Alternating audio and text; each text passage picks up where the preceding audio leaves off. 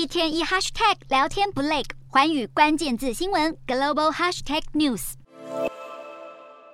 俄罗斯在十五号发动开战以来最大规模空袭，往乌克兰发射超过一百枚飞弹，而且其中两枚还掉进了波兰境内一个名叫普热沃多的村庄，造成波兰国人死伤。这是乌俄战爆发后第一次有俄罗斯武器掉进北约成员国的领土，恐怕让情势迅速升级。波兰总统杜达目前已经跟美国总统拜登谈过话，政府也召开了国安紧急会议，提高了军事单位的警备状态。北约三十个成员国为此要在十六号召开紧急会议。根据北大西洋公约第五条，对任何成员国的攻击都视同攻击北约全体。现在各界绷紧神经，就怕北约集体自卫权被触发，促使北约直接参战。俄罗斯国防部已经在第一时间火速否认有飞弹攻击波兰领土，甚至反控波兰是在蓄意挑衅。不过，俄方的猛烈空袭让乌克兰另一个邻国摩尔多瓦也惨遭波及。空袭让乌国送往摩尔多瓦的电力系统自动关闭。导致摩尔多瓦境内几十个定居点大停电。现在正值 G20 峰会期间，多国领袖才在峰会上谴责俄罗斯发动战争，泽伦斯基也强烈喊话。